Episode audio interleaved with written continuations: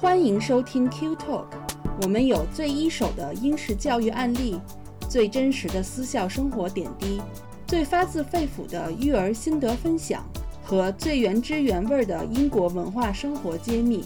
英才施教，育卓成器。Q Talk 让您在英式教育之路上思路清晰，步伐稳健。大家好，欢迎来到 Q Talk 教育小声说板块，我是安琪。大家好，我是小峰。上一周我们聊的是 Out，反响还不错，嗯大，家都留言让我们继续聊下去，然后多聊一聊读书的这个话题。那我们肯定是愿意的。其实英文书对可能很多家长来说是有一点点盲区的，尤其是这个小学高年级之后，可能买书的时候，我们作为家长就只能看着那个畅销书榜去买，不知道该怎么选对。其实一个孩子，嗯一个是孩子的品味，他会随着年龄的增长变化很多。比如有的孩子，他渐渐的就不是说受家长去左右他的选择的书的范围。比如有的孩子特别喜欢看 fiction，有的孩子特别喜欢看 non-fiction。就故事性的和非故哎，事性对的。。再有就是我们家长，因为我们作为母语不是英文的家长，没有经验或者没有渠道去看关于这本书的一些所有的评论，然后去去做出决定，说这个书到底适不适合我读。尤其这些身在国内的家长，因为他们的信息渠道可能也比较有限，所以这个时候我们该怎么给这个小学高年龄阶段的孩子选书呢？就咱俩现在都属于这个年龄段的这个家长嘛，对，所以其实作为家长，咱们也是呃上下摸索了不少，然后也做了不少功课，所以今天咱们就分享一下各自的做的功课，然后或者说是一点点经验吧。成，你先来。行，呃，就关于儿童书嘛，其实其实是有很多相关的指标是可以给大家去参考的。嗯，就是通过这些指标，我们就可以来比较准确的去选一些书，有就比较像我们一般买呃维生素啊，或者牙膏啊，或者是买药的时候，包装上一般都会写，就是说适合几岁几岁的孩子，嗯，就是写的比较清楚。然后其实英文的童书其实也可以做到这一点，有很多的机构呢专门就是非常用心的做出了这样的一个评级的系统。比如我们现在就是可能国内家长比较熟悉的一个系统一个指数吧，就叫蓝思指数。嗯国内现在很多机构都在用蓝思指数去给家长去推荐一些相关课程啊，一些书目都会提到这个词。到底什么是蓝思指数呢？蓝思的英文呢其实是 LEXIL，然后是一个呃，这个分级阅读体系呢是由美国教育测评公司的 Metametrics 开发的。它就相当于搭建了一个嗯文章或者是书和读者之间的一个桥梁，然后这个体系呢是由兰斯读者水平指数 （Lexile Reader Measure） 和兰斯文章难易指数 （Lexile Text Measure） 两大因素决定的。嗯，然后通过 Lexile 这种标尺的测量阅读的能力，然后和文章的难易程度进行一个对比、一个比较，然后就预测出来读者能够理解什么样的一个水平的英英语文章了。这个，嗯，听起来好像非常的听明白不太明白。对，明明都是中国字儿，明明都是中文。对，就是说的比较形象一点吧，就是它其实这个体系吧，就是把呃从最低端的特别初级的这种低幼读，比如说翻翻书啊，然后与那种最高端的，就最难的，比如说一本百百科全书这样的这样级别的书之间的一个一个距离，然后平均划分成一千份儿，然后每一份儿呢就定义为一个蓝思数，就 L，然后这个数呢越大，就代表这个书就越难理解。这个蓝嗯思呢，就相当于把我们看不见摸不着的这个刚才我说的这一堆东西哈，这个嗯难度给给它量化了，然后具象化了，就可以以一个数字去衡量了。这样应该听懂了吧？呃呃，稍微懂一点儿。那这个指数它有范围吗？比如说零到无穷大？呃，就数学问题了哈，但嗯是它是难度是有一个限制的，就是不是无穷大，但它确实是有范围的，是零到一一千七百 L。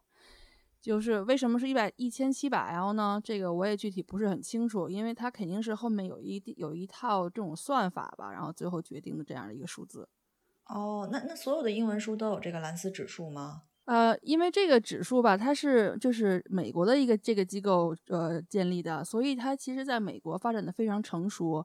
已经有二十五万本书都纳入了这个测评的体系，然后同时美国的中小学也都在用这个指数来指导或者是制定孩子的阅读标准。哦，那作为家长，我们来讲，怎么通过这个指数帮孩子选书呢？就是呃比较直观的哈，就是说如让如果想让孩子来找一本他读起来不费劲的书，就呃注意哈是不费劲，就是说你不能是一打开然后好多字都不认识，然后每一页都要咕咕半天才能够明白，就是可能你有一些。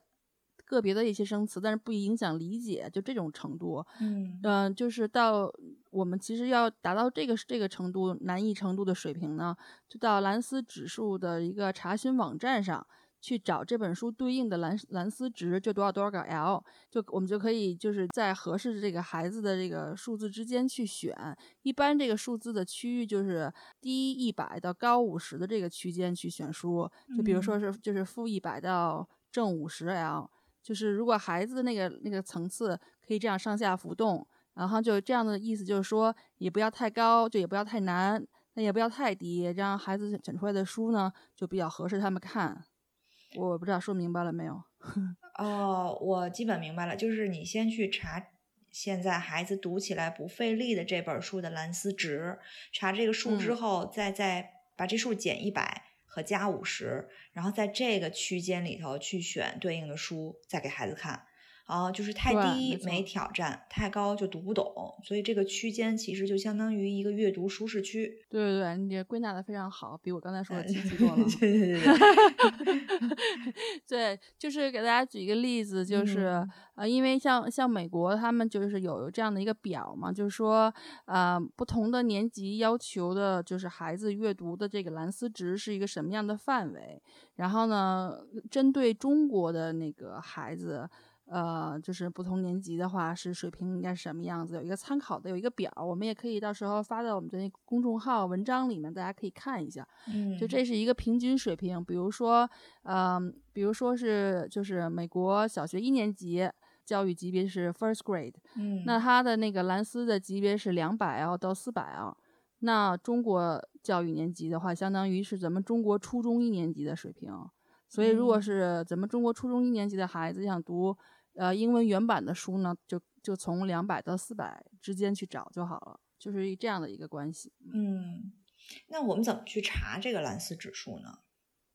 呃，这个就是可以在他们的官网上搜索，就是网网网址就是 f a b fab 点 x l l e x i l e dot com。我们把这个网址也会放在那公众号里面。然后在右上角还有一个 Quick Book Search，就是呃搜索这本书。然后你可以输入书名，或者是作者，或者是 ISBN 这个国际这个书号，然后都可以找到这个这本书。然后呢，大家注意的话，就是说，因为每本书的版本很重要，就比如说什么《爱爱丽丝漫游仙境》，像这种经典的书，因为有太多个版本了，然后很多简写版呀、改写版呀什么的，所以大家要要搜的时候注意那个版本，不要搜错了。哦。要不然，请你给我们举几本书的例子，让我们感受一下这个不同的蓝思值对应的这个难度吧。好呀，就比如说我们之前介绍，就是比较低幼的这种《好饿好饿的毛毛虫》那本书，其实单词量并不多，然后句式也不是很复杂，它的蓝思值其实是四百六十的，四百六十 L。嗯。然后我们再对比一下，就说《哈利波特》和《魔法石》，它的蓝思值差不多是八百八十 L。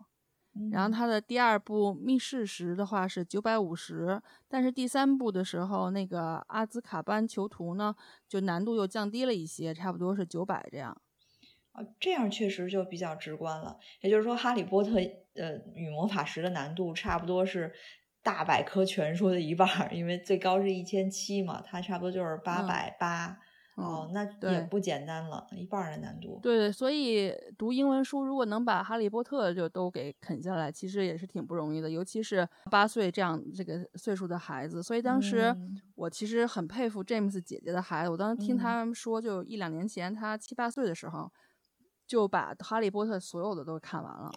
因为他是个他是《哈利波特》电影迷，所以他就自己有动力，然后把所有都看完了。但是他肯定不会是说完全百分之百所有的字都看懂了哈，这就是想就强调的是说这个蓝思指数它给你的那个指数呢，并不是说你你的孩子就是四百啊然后你读这个四百 L 时候的这个英文书的时候呢，就完全百分之百一个字儿不差都能看懂。就这个它的这个难度呢，是你大概能够读懂百分之七十五左右，就是、嗯就是什么意思？就是说孩子其实能够足够充分的理解这个课文儿或者这个小说的这个这个意思内容是什么，但是有一点点小的挑战，就他可能会有一些句式啊，或者他可能有一些词啊是有点新的，但是其实不妨碍他去阅读，所以嗯就叫嗯踮起脚尖儿式的这种难度学习方法。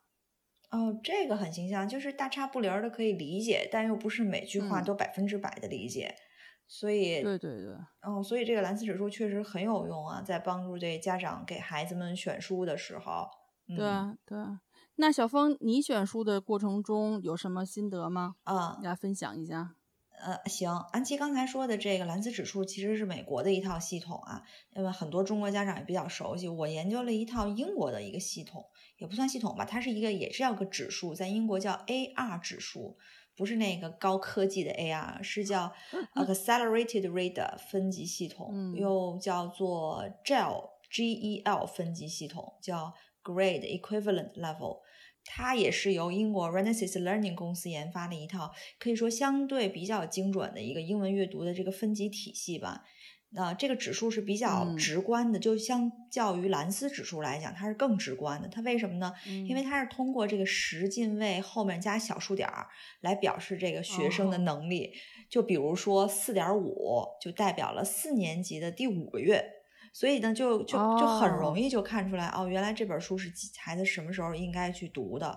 所以这个这个数的范围呢是零到十二点九，十二点九应该哦就是十二年级的第九个月，第差不多对，就是就考大学了嘛啊。啊，所以。对，所以目前的这个蓝思分级体系和这个 AR 体系呢，就能覆盖到 G 十二这个年级的阅读分级水平，就是小学初一直到高中毕业。所以这个 AR 嗯指数的，刚才我们说了，这个具体形式就是小数点前面代表年级，小数点后边这个数代表月份，所以你看到永远是个几点儿几。对，这个就很很容易对应上。嗯嗯，这个太直观了，我觉得，而且还特别具体到每个月，我觉得又又要产生焦虑了。我觉得我对 跟着自己的孩子每个月对一下，发现你可以四舍五入把小数点后边那个直接抹掉，可以。对，它其实跟蓝思不太一样，因为蓝思只是针对书给出一个数字和一个 L，但是 AR 体系它是针对阅读者也有一个测评，它是基于这个 AR 阅读分级体系呢，这个公司 Renaissance Learning 公司它研发了一套相应的测试。一套是一边儿是测试学生阅读能力 AR 值的一个 Star Reading 的测评系统，一边儿是测试书的这么一个一个一个系统，相当于。那么这个测试学生阅读能力的这个系统呢，其实就是通过一个大概二十三十分钟的一个在线测试，就对涉及学生阅读能力的这所谓的五大领域的三十六项技能进行评估，然后给出一哦个详细的报告，是一个很精确的一个计算过程啊。这个报告特别长，哦然后它因为列出很多部分，好的。对对对，就是你嗯做了这个测试之后，其实相对于你对你的孩子的阅读能力就会有一个非常全面的了解。对对对，对比如说，呃，它第一部分会给一个总体情况，然后这个总体情况它是用颜色来代表的，那可能不同的颜色就会有不同的含义。那如果家长一看见是绿色，那就你就放心，那这个孩子体现出来他的阅读水平其实是符合他年龄要求的。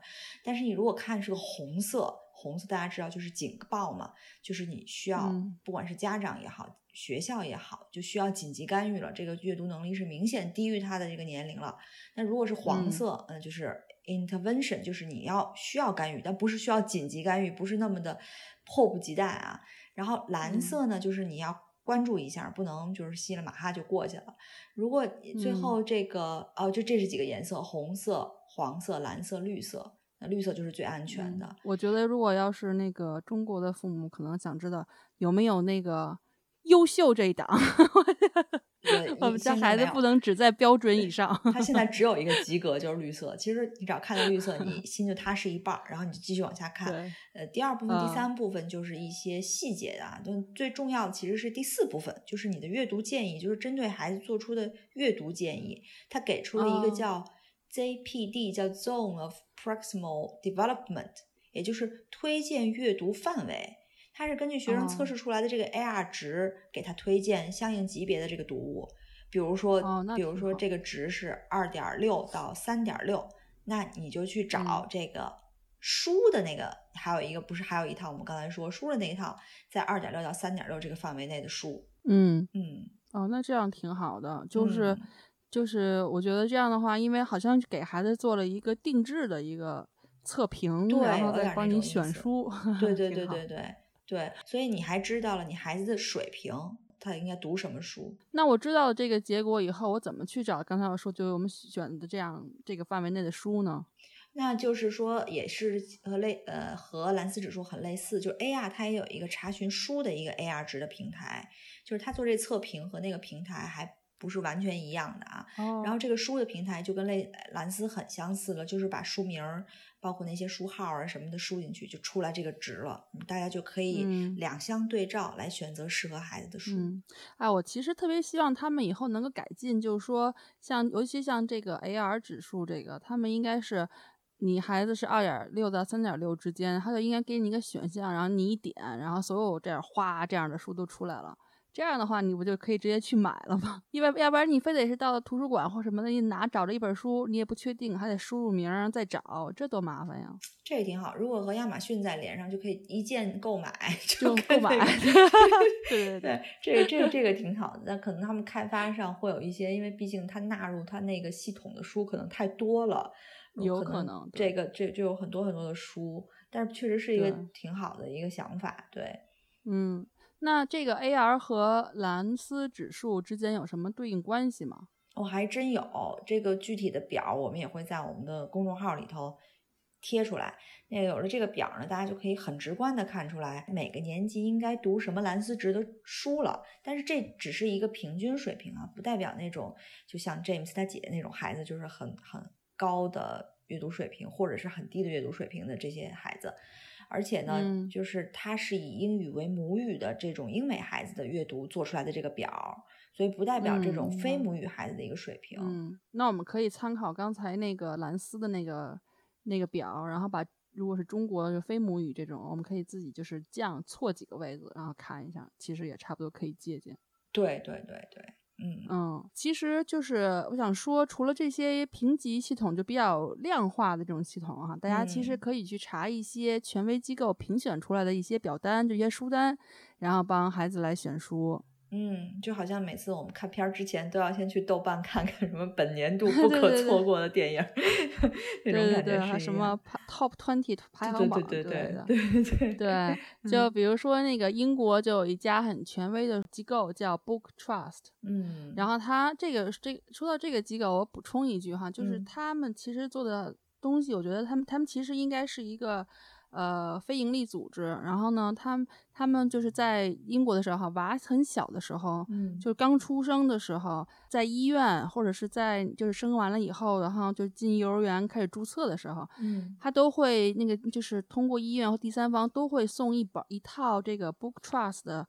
呃，发的免费的这种婴儿小小小婴儿读的书，就是它好像是分三个系列，嗯，嗯、我不知道小峰你有没有记啊？你可能那时候孩子还没来，哎，我我会收到过，因为我老二生，对我记得有两本儿，我们家就是那种很低幼、很低幼的那种很简单的对。硬皮书，嗯。对，就是那种 starter，然后，然后我因为他一开，因为 Alfie 生的时候，其实那个时候是一共是三套，就是带着一个小小小包嘛，一个一个包对书包，嗯，对，里面有放那么一两本儿。然后后来等到 Annie Rose，他可能估计就是国家预算不够了，还这样 就变成了两套了。然后那那个其实书都都还挺好的，都非常适合那个年龄的孩子读。他其实能到能做到这个样子，其实是因为他曾经做过非常大规模的调查，就是让全英的孩子们就投票，嗯，然后他们其实从一百本里面，然后就可以评出，比如说啊，就刚才我说的这种 top twenty 或 top ten，就是最受英国孩子欢迎的十本书，就这样的这样的一个评选，嗯，所以他们嗯有很大的数据支持。嗯，哎，我还挺好奇英国孩子最喜欢的这十本书是什么的。呃，就给大家念念吧，就估计可能大家也能够猜到七七八八吧，就是嗯。肯定有第一名是《哈利波特》和魔和魔法石，嗯，然后呢，第二个就是《Hunger 嗯。Game》，就是那个饥饿游戏，嗯然后对，第三个是 BFG，就是刚刚我们上次讲的那个嗯。Roald Dahl 的、嗯，那个那个巨人的书，然后第四个是也是我们之前讲的啊，饥饿的毛毛虫。嗯，其实你看到这里，你就会看到它的这个呃 top ten 哈，其实水平是呃相差非常远的哈，就是但是就是嗯。说总体来说，啊、英国小孩子们最喜欢的十本书就很有影响力吧，按说是，嗯。嗯，然后第五呢是啊、维尼的熊，维尼嗯小熊、那本嗯。书，然后第六是 Cat in the Hat，然后第七是《指环王》啊、Fellowship of the Ring，、我嗯。应该是第二部吧，我知道。嗯嗯，对，嗯，然后 Charlotte's Web 是第八名，叫夏洛的网。嗯，然后第九名是 Northern Lights，然后第十名是那个中文叫什么？就狮子狮子和和魔衣橱，橱，对对对对，哦哦，那基本也是我们领读会和这个精读写作课里头读过的书哈，嗯，对，就确实是确实很有影响力的这些书，就太经典了。对，就是你嗯绕不过去，在你的阅读阅读的这个经历中，肯定是不会是错过他们的。嗯，我第一名这个我完全不惊讶，因为我还是、我还是年轻的时候，我就在那个哈利波特的坑里头掉了过很久。我记得当时是高考完了，呃好不容易就可以有时间看书了，就是一口气儿把那三本儿，当时只出了三本，就把三本全都不吃不喝的看完了。嗯，那你真的挺厉害的。其实你不像你自己说的这种只看电视剧呀，你其实也看了不少书呢。我我对我那个 年龄已经十八了，不能再不看书了。嗯，对。后来呢，是西西是小学三年级，我大女儿是小学三年级开始，其实是在我的逼迫之下，因为你看，就是大家都看《哈利波特》，那我说你也得看《哈利波特》，就我的逼迫之下，她才开始看。你看看你这样，对对对，这个家长，我是一个非常顺溜儿的家 长，但是他确实是一发不可收拾。你说他全看懂了嗯吗？也不是，因为我问过他一些细节，他也不是全看懂了。因为他嗯 Rowling 的书呢，里头用了很多，包括我后来也去重新翻那个英文版的第一第一本儿，就是魔法师，他确实用很多很高级的词儿，就明明是一个意思，他可以用十个词儿来跟你说这个意思。所以这些词儿，有的嗯孩子可能扩大词汇量对对对，扩大词汇量，他可能不理解，但是并不影响他去理解这整个的故事，然后也不理解他去喜欢这本书。所以嗯这个哈呃哈利哈利波特除了这个故事性之外，我觉得是这跟 J.K. Rowling 用词啊，还有讲故事的结构和节奏，还有都是有很多的关系的，因为他的这个这方面确实有很多过人的地方。也难怪人家能嗯红啊，人家这这一口气儿写这么多本儿，呃，所以《哈利波特》对我们这种非母语的孩子学习英文、学习写词造句、学习写作，确实是个非常好的读物。看来我也 我应该你也逼迫一家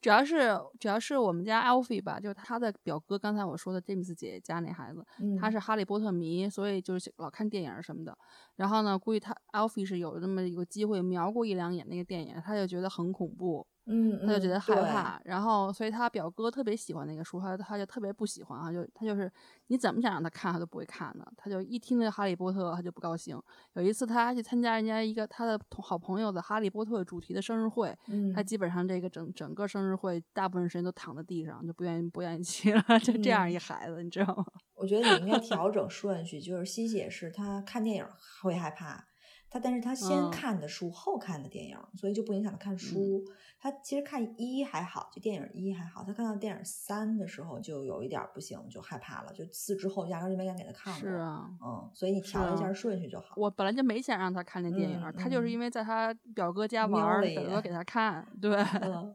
就被影响到了。嗯，嗯，那你过一段等他忘了再说。估计他忘不了童 年阴影，他表哥天天叨叨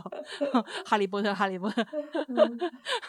就是大家哎孩子的喜好确实不一样。嗯，确实是，嗯嗯，但是挺遗憾的，就是慢慢希望他以后最起码跟你一样吧，到高中左右如果能够捡起来看，那也是也是好的，嗯，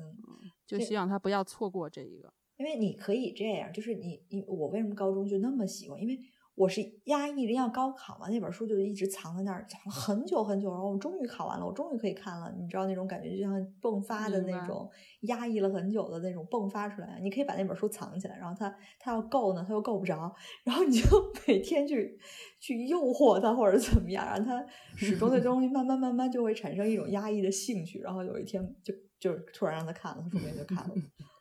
哎，为了孩子读书，我们真的是太难了。诱导加威逼加利诱啊！对对对。刚才咱们那个名单里，那个榜单里面提到第二名是那个《饥饿的游戏》。其实刚才我说的这个就比较适合高年高年龄段的孩子去看。我们以后再讲，因为我们以后也会讲上中学阶阶段的一些比较好的书。对，嗯，然后第三名呢，我们刚才说了，就是 Roald Dahl 的 BFG，然后第四名毛毛虫。然后第五名是小熊维尼，维尼的 Pool，但是可能跟咱们大家想的不一样吧，就是对，就是小峰同学，你你之前我觉得你好像也是，因为我的脑子里维尼的 Pool 不就是一本没有字儿的书吗？就是一就是维尼天天跟跳跳虎什么的，就是画画嘛，就是。嗯，不是，我就可能我不知道这个印象是不是因为有一些引进的动画片儿或者是什么，有可能，嗯，造成的。然后，呃，就人家这书，人家不仅有字，然后有很多的哲理哈。就是我有一个我原来前老板，就是新加坡的一个朋友，嗯，然后呢，他都是你想他是我老板嘛，都那么大了。他仍然最喜欢的角色就是小熊维尼，然后他就说他最喜欢的那个原因，就是因为里面有很多很多的，就是那种跟我们过去说名人警句，就是一些名句，让我们抄下来的那种。对，就这些名句，因为他小时候读嘛，就这些名句就伴着他，一直就是给他一些启示，一些。一些温暖，所以他其实他就一直很喜欢小熊维尼。所以我给我给你我给你念两句，给你举个例子，你就知道了。好，比如说哈，他有一句说：“假如你的寿命是一百年，那我希望自己活到一百岁的前一天，因为那样我的生命中每一天都有你。”小熊维尼活了，就是一个小熊维尼在跟我说话。对，就是他特别的，就是那种，就他有很多这种特别，呃，甜甜蜜、特别温暖的这种，就是他的友情类的这样的的句子特别的多。然后他还有有一些是那种很有哲理的，比如说，嗯，不是说体型大的动物就不向往温情，无论跳跳虎看上去多庞大，请记住它需要的关怀和小豆一样多。哇。哎呦，维尼好暖啊！嗯，对啊，就是你不要看他是个男的，或者是他好像他好像很强，外表很强壮、很坚强的样子，你觉得他不需要关怀或者什么？其实是他是一样，内心有的有温暖的，有软弱的或者是脆弱的一部分的。哦，就是特别有哲理，对不对？对。然后还有一个那个，还有一句，我再再跟你分享一句，是河流懂得一个道理，无需匆忙。该到的地方，终有一天会到达。这不是育儿圣经吗？就是应该把这句话 写出来，贴在墙上，时刻提醒我们不要内卷。对呀，他有很多这样的句子，就是小熊维尼说的话。所以你看，它充满了温情，还很有哲理。所以千万不要小看这本书，确实是经典，还是名还是名副其实的。那我真应该去把那个英文找书找上，因为我们家的小熊维尼。都是没有字儿的书，那你买的是改写版本吗？没有，你你 他就是利用利用那些卡通的形象，就做了很多，就是你中文出版社出了很多，就是就是大家这种对吧？就是好像有贴纸啊什么的这种 activity 的这种活动书或者什么的，反正我们家的维尼都是这种。那可不没字儿吗？我我去我去找找这个正版的维尼看一看。对呀对呀对呀。行。在这说到第五名啊，我们说第六名，第六名就是《The Cat in the Hat》，是这个苏斯博士的书。嗯，上期对上上期吧，上上期你也讲那个苏斯博士那个绘本奖，奖对，就是以他命名的嘛。对，其实这本书我特别喜欢，就苏斯博士不是他的真名字啊，他其实是一笔名。为什么他叫他自己博士呢？就是因为他不是博士，他才会叫自己博士。那我以后应该叫我自己安琪画家。对对对对对对对，你不是什么，你求什么你就把他名里放上什么。其实他牛津博士没毕业，他肄业了。他一开始呢，他就忙着写小说去了。然后呢，他其实考牛津就还挺艰难的。后来他他爸就说你考上了吗？然后就他爸还不确定他考上的时候，就已经通知乡亲四邻说我儿子考上牛津了，就整了他很那个，他没办法，他就去整了一个假的什么证明，反正就就就先给他 爸看，就特别像围城里那方鸿渐。围城我也想说，对，就后来他就他就考上了，但是他博士又没毕业，因为他忙着办杂志、写东西，因为他特别喜欢写这些东西。但是后来很久很久以后，当他很老很老的时候，因为他的贡献嘛，牛津就给了他一个名誉博士。就他年轻的时候确实哦没有，人家就是真正的一博士了。那他为什么意义？他为什么就是说刚才说，他创作的太投入了，因为大学时候就很喜欢写这种很幽默的东西，所以在写这本《Cat in the Hat》之前呢，他为什么会写这本书啊？当时有一个大的教育背景，就是当时在美国教育界有一个争论，就是说孩子读书 reading 这件事儿是一个很严肃的事儿，所以你给他选书的时候，你也需要很严肃的对待，你不能说随便给他选一个特嘻嘻哈哈的书就让他读了。所以那会儿的书都是特别就是花花绿绿，就是让孩子视觉冲击很大，但是都特别无聊。比如说看那是一道彩虹，就类似这种的。所以就就后来就这个争论之下，就很多出版社他就觉得他不他不服这个这个理论，他就有一个叫。哈考特的这么一出版社，他就要强出头，他就说我就要换一个风格，我到底看看孩子会不会喜欢，会怎么样。所以这个哈考特也挺有意思，他就列了一个三百四十八个小学一年级应该认识的单词，他就把这个单词表呢就扔给苏斯博士，他说你就用 其中的命二百五十个对命题作文写一个故事，二百五十个。然后人家用了二百啊二十五个，就写出了一本儿就这本书，就这本大火的书，太厉害了。这这这是我网上查的，啊，就是考证具体是不是真的，就我也不知道。就但是我觉得倒是嗯 make sense 的。就是为什么这本书这么好玩儿？就是你他他的故事就是一个好像是一孩子，呃就是是他他们家这个孩子叫莎莉，然后莎莉呢，他他们家都没人的时候，有一个猫就出现了。这个这个猫呢就很拟人化，很夸张，因为它穿着这个红色白色条纹，然后戴着那个条纹帽子，戴着红色领结，那个形象大家一看就能看就知道是这本书。这个猫呢就 ignore 就无视这些孩子们的所有反对，就给他们一个一个的展示他自己的花招，就试图让他们就高兴起来。因为就下雨天特别无聊嘛，这些孩子在家很很觉得啊 boring 很无聊。然后这个猫呢拿出了一台用来清洗所有东西的机器，之前它就这个猫又出现了两个同伴儿，什么 thing one thing two，然后这些 thing one thing two 这俩猫呢又开始耍花招，反正就是这么一个乱七八糟的故事感觉，因为又有什么鱼缸，又有鱼，又有孩子叽哇乱叫。最后呢，这几个猫就在 妈妈回来之前就说再见，然后就消失了，就这么一故事。但是，嗯，就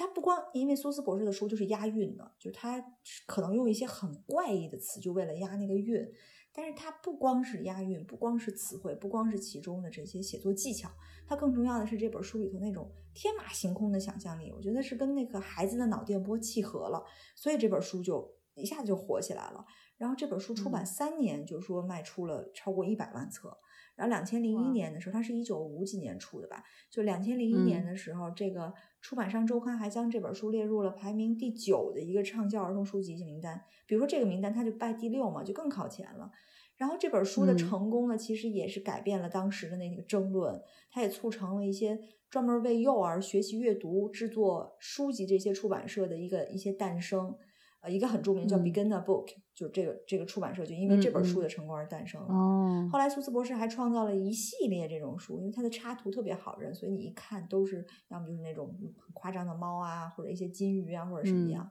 所以一看就知道是他的书。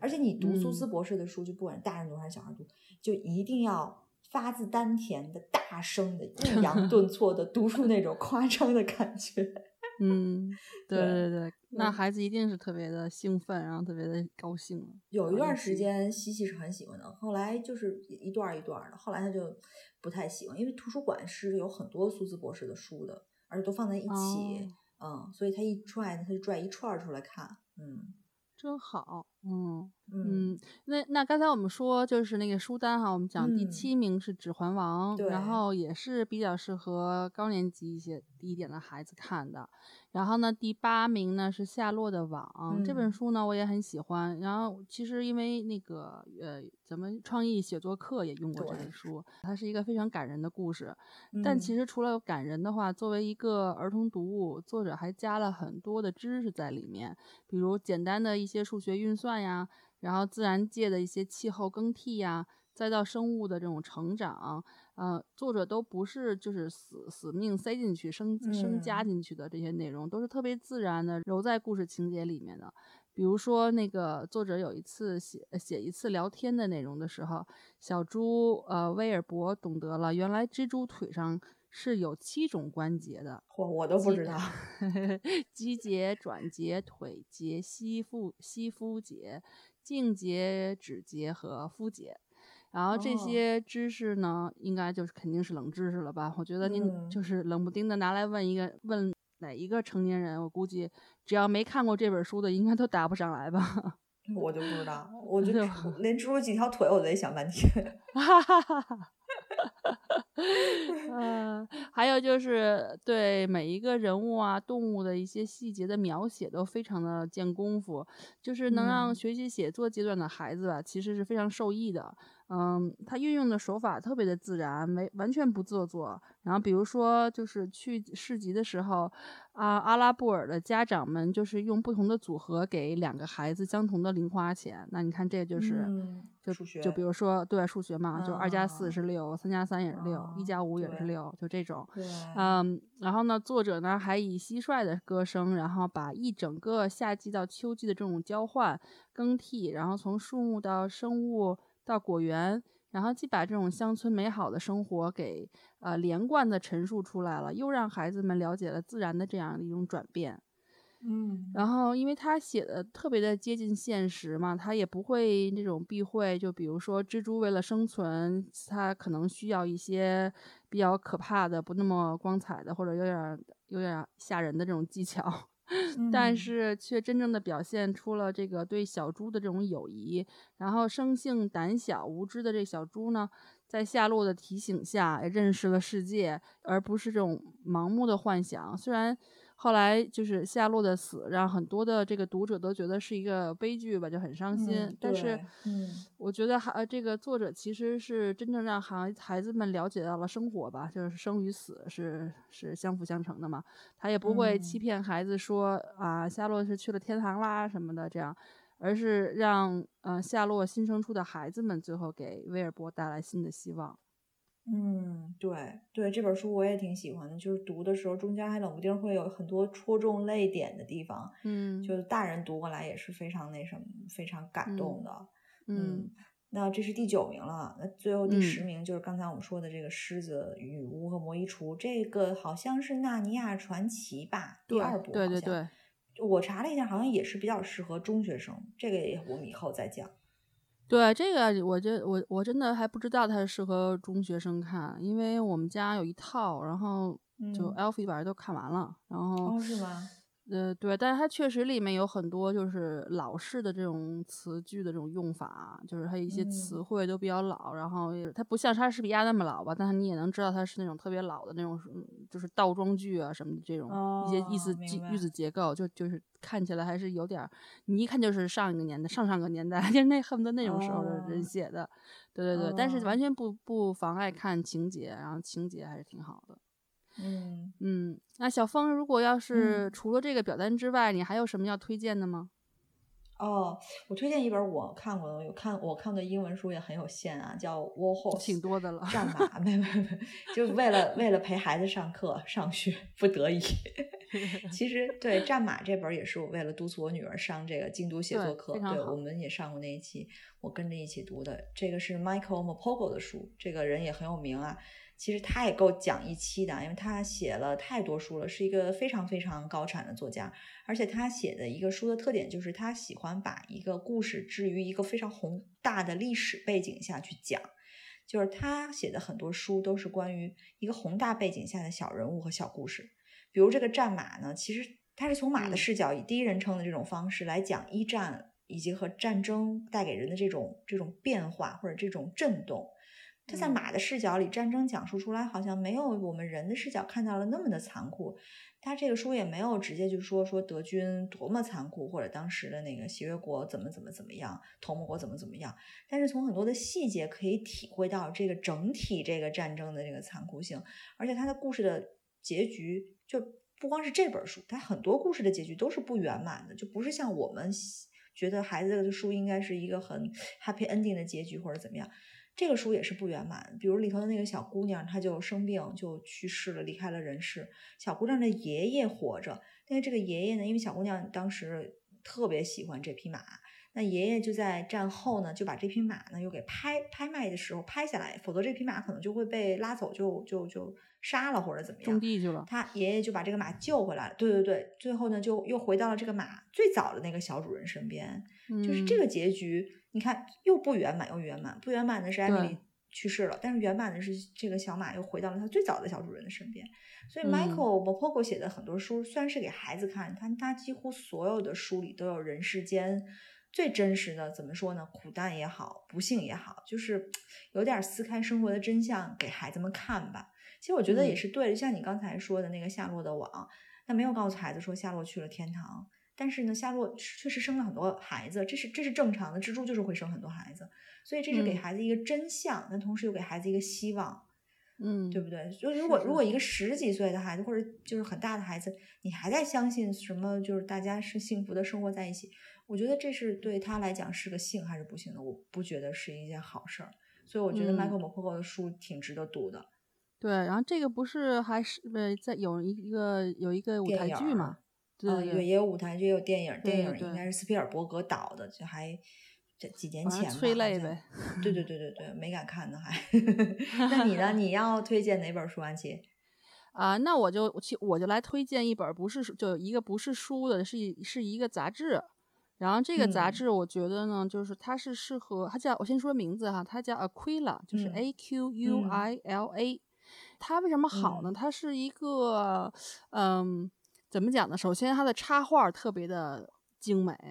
就是整个这个这个杂志的那个制作特别的好。然后呢，其次呢，它的内容特别特别的优秀，就它是给那些呃七到八岁以上，就是最低是八岁，但是你家孩子如果很聪明哈。七岁，但就是八岁以上的孩子，然后对科学就是 natural science 自然科学感兴趣的孩子看了一本杂志。它不是，它不太像市面上卖的那种什么漫画那那种杂志。就它这是一个，首先就画的好，对，然后内容非常有那个就是就是科学性的。然后它是围绕这一个话题，它每一期有是一个主题，一个月一期。然后呢，这每一期围绕这个主题，然后它会把这件事儿方方面面。有时候你看着可能有点都没什么关系的，就是就是特别呃无厘头的关系都扯进来。就比如说哈，有一次有一期他讲的是狗，那他一开始呢，这他一开始的第一篇文章就介绍这个狗的起源。这些历史，但他在讲的都是用孩子特别能够呃接受的语言去讲的。然后呢，他还有一个，他那个编辑还老有老出话外音，就是就是你文章写着写着哈，然后括号，然后编辑就反正就说一什么，然后那编辑特别搞笑哈，就每次我读的时候，Alfie 都会笑。然后然后第一篇是讲历史的起源，然后和人类的关系。然后呢，第二篇呢是讲比如说狗的那个就一些种类啊，然后和一些进化。然后就开始越来越离就离谱了，然后后来就讲，对，后来第三篇好像是讲，嗯，就是动物，就是养宠物动物和对孩子或者人的感情上的这种关怀和陪伴，就是还有一种就是 mental health 这种，呃，叫什么精神健康方面的作用。对对对对，然后然后还然后中间就开始越来越越来越离谱，然后到中间有一篇文章，我记得是讲热狗，就 hot dog 的来源，就只要 跟 dog 这个词儿联系上。对对对，然后然后呢，它中然后它这个就是中间的后半部分都会有一些呃，就是 activity，就是做一些做有手工啊，然后有有实验呢。然后还有一些就是呃一些小的问答呀，然后那种 quiz，还有就是就都特别有意思。然后他到到最后的，他到最后有那个有一部分还会就是给你出一个小的，嗯，就是问答那种就是 list，比如说十个问题。然后看你能不能回答出来。就是因为你要没好好看那个杂志，你就回答不出来，都是一些小细哦节的杂志里。简易小测试，对对对挺好的。就然后我特嗯别建议大家去，就是去买，它可以，你可以买它过期的版本，就很便宜，可以拿来试试着读一下。它的那个嗯题就是主题特别的广泛，比如说呃恐龙，就是最近这夏天有一期是恐，就是完全就是恐龙。然后呢，还有嗯他还有讲过亚马逊，亚马逊他讲过一期。然后比如说他会讲伦敦，然后当时还有讲过日本，哦比如日本他他会就会讲日本文化呀、日本的神话呀。嗯日本的服装啊，他会讲日本的那个拉日本拉面，就是就是就啊一就是特别，我觉得他特别的用心的一本杂志吧。就是你想他要做多多少的这种调查 research，还要画什么的，呃，然后还有比如说呃昆虫，然后比如说海底的海海底探索，嗯、还有嗯就是什么呃艺术是什么。嗯、然后火是怎么来的？火就关于火这一期做了一期，然后关于达芬奇做了一哦期，就他就是你就想吧，方方面面。还有哈利波特有一期，所以哈利波特迷也可以买来看啊啊，特别好。所以我把那个链接到时候我们也放到公众号上，嗯、就是他们就这本这本书我介绍给我好多朋友，然后他们的孩子都很喜欢。嗯，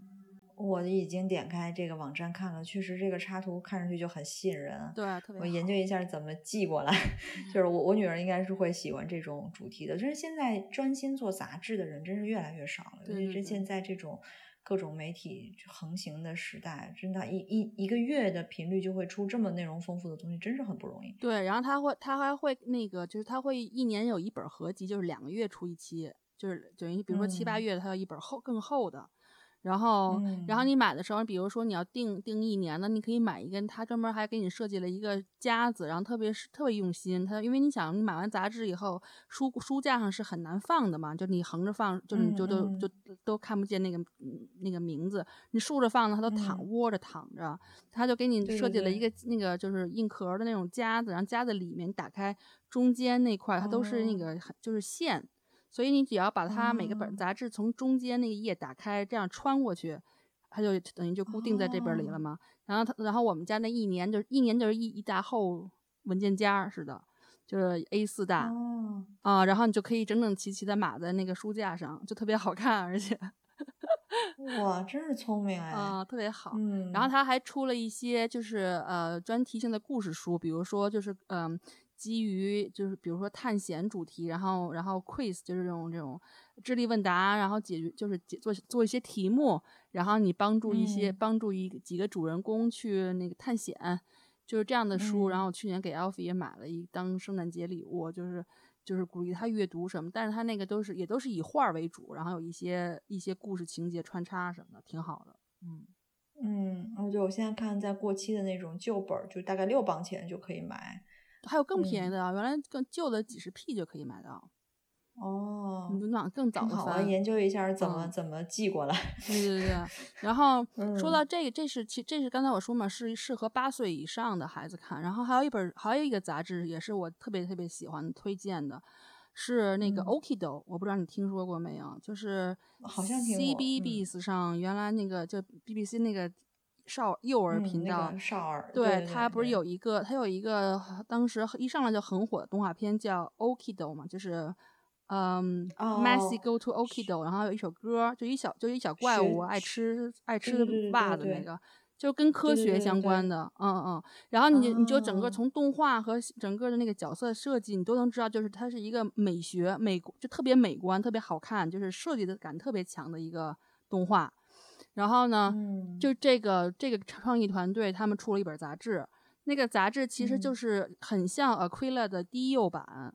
就是它会、嗯它是以更多的 activity 为主，就是 Alfie 四五岁的时候我给他订的那本书，然后现在我就一直没有停，然后因为就妹妹就可以继续看嘛。他现在有对就比如说他也是每一期有一个主题，然后他最后那一页就它封封底一般都是一个折页，然后你可以打开撕下来，然后做手工用，就是可以剪下来啊什么的。哦，然后呢，它比如说它讲果实，秋天的果实，然后它里面就会，比如说它会有会有教你认几个简单的单词啊，然后写写写那些字母啊，然后你还可以就是有一有一有一一般有一章会是教你做特别简单的，比如说三明治，就小朋友可以做的那些哦吃的。然后还有一哦些手工，就是那些手工，因为妹妹特别喜欢手工，所以那那书记她一来，她每次都是先打开那一页，然后开始剪剪剪剪剪剪，剪完了开始粘，嗯就是这种。然后她前面前面一般第一篇和第二篇都是介绍故事和介绍这个知识点，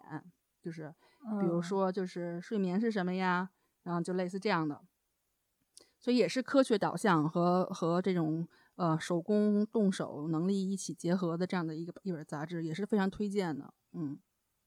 很挺好的，这种每个月订的杂志，他小孩儿也会盼着啊。到了那一天，我记得以前在英国的时候，我当时觉得那个就是我们 Waitrose 卖那个，就是像 CBB 啊，什么 Peppa Pig，我有时候去买 Peppa Pig 那个杂志，因为那里头有很多手工嘛。但是说实话，那个那个杂志和它的价格，就感觉性价比不是很高，因为你回来可能就一会儿，也没有什么学到，没有没学到什么东西，然后就一会儿就玩完了就完了。但是价格呢，其实也不是很便宜的那种。嗯，所以就是说，这种这种精美的杂志还我还真没见过，我回头我要好好研究一下这几个杂志。听你说起来都是非常值得去看看的。对，这两本是我给孩子订过的杂志里，我最最喜欢，就是超级推荐，因为就是设计感和插画都做的特别的棒。啊，还有一个杂志我要给大家推荐的是这呃叫 Anorak，就是 A N O R A K，然后杂这个链接我们也会发哈。然后这个这本杂志是英也是英国的，然后它是比较针对小朋友阅读的，就是嗯、鼓励孩子阅读，然后同样插画也是非常非常精美的，很好看的插画，然后内容也是非常的好，有很多的这种手工啊、活动啊，还有小读者的这种读书会，大家可以读完书以后把感想写出来，然后他们会挑出来登出登在杂志上，嗯、然后那个就是也是分主题，比如说啊、水果呀与水果与蔬菜呀，然后鲨鱼呀，就是不同的他们公园呢，就这种的。然后呢，它会有一个低龄版叫 Dot，就是 D O T，是一个小男孩儿，头就是完全是圆形的。然后呢，这就是这本呢，就是比较适合低龄一点的，但是也是适合，也是鼓励小朋友读书的。就相比刚才我介绍的那两本呢，就是那两本是比较科学类的哈，然后这这个是比较偏向于文学类的，就是文文艺类的。嗯，好，好，就是这三本。嗯，真的挺棒的。嗯，那咱们是不是小学阶段就已经告一段落了，算是吧？之后我们还会继续介绍这个中学阶段，就是一个更难去给孩子选 书的阶段，或者说孩子自主性会更强的。对，也欢迎大家这个到时候收听啊、嗯敬请期待吧。嗯好好好，好，感谢大家收听，那我们下次再见，好，再见，拜拜。Q Talk 是由英国 QED 教育集团主办的，讨论英国教育与文化生活的一档播客节目。希望我们的节目对你会有一些些帮助。更多英式教育访谈、讲座、干货，请在微信公众号平台、微信视频号、小红书、哔哩哔哩和 YouTube 上搜索 QED 教育。麻烦您点击订阅、分享我们的频道或者给我们留言。您的举手之劳就是对我们的最大鼓励。祝愿每个学子都可以在国际舞台上发挥出自己的最大潜能。